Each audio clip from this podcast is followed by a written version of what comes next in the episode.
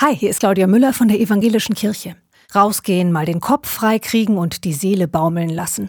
Ich glaube, das braucht fast jeder zum Gesundbleiben. Im alten Rom gab es diesen Leitsatz zum Thema Gesundheit. Anima sana in corpore sano. Eine gesunde Seele in einem gesunden Körper. Der Satz stimmt.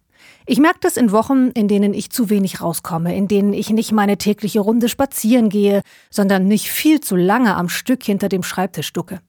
Da werde ich manchmal fast ein bisschen trübsinnig. Nix mit Oh, meine Seele singe. Ganz anders, wenn Körper und Seele Luft bekommen und Bewegung. Was die alten Römer wussten, hat die Nonne Teresa von Avila später mal so formuliert. Tue deinem Leib Gutes, damit deine Seele Lust hat, darin zu wohnen. Also, auf an die frische Luft. Schönen Tag euch.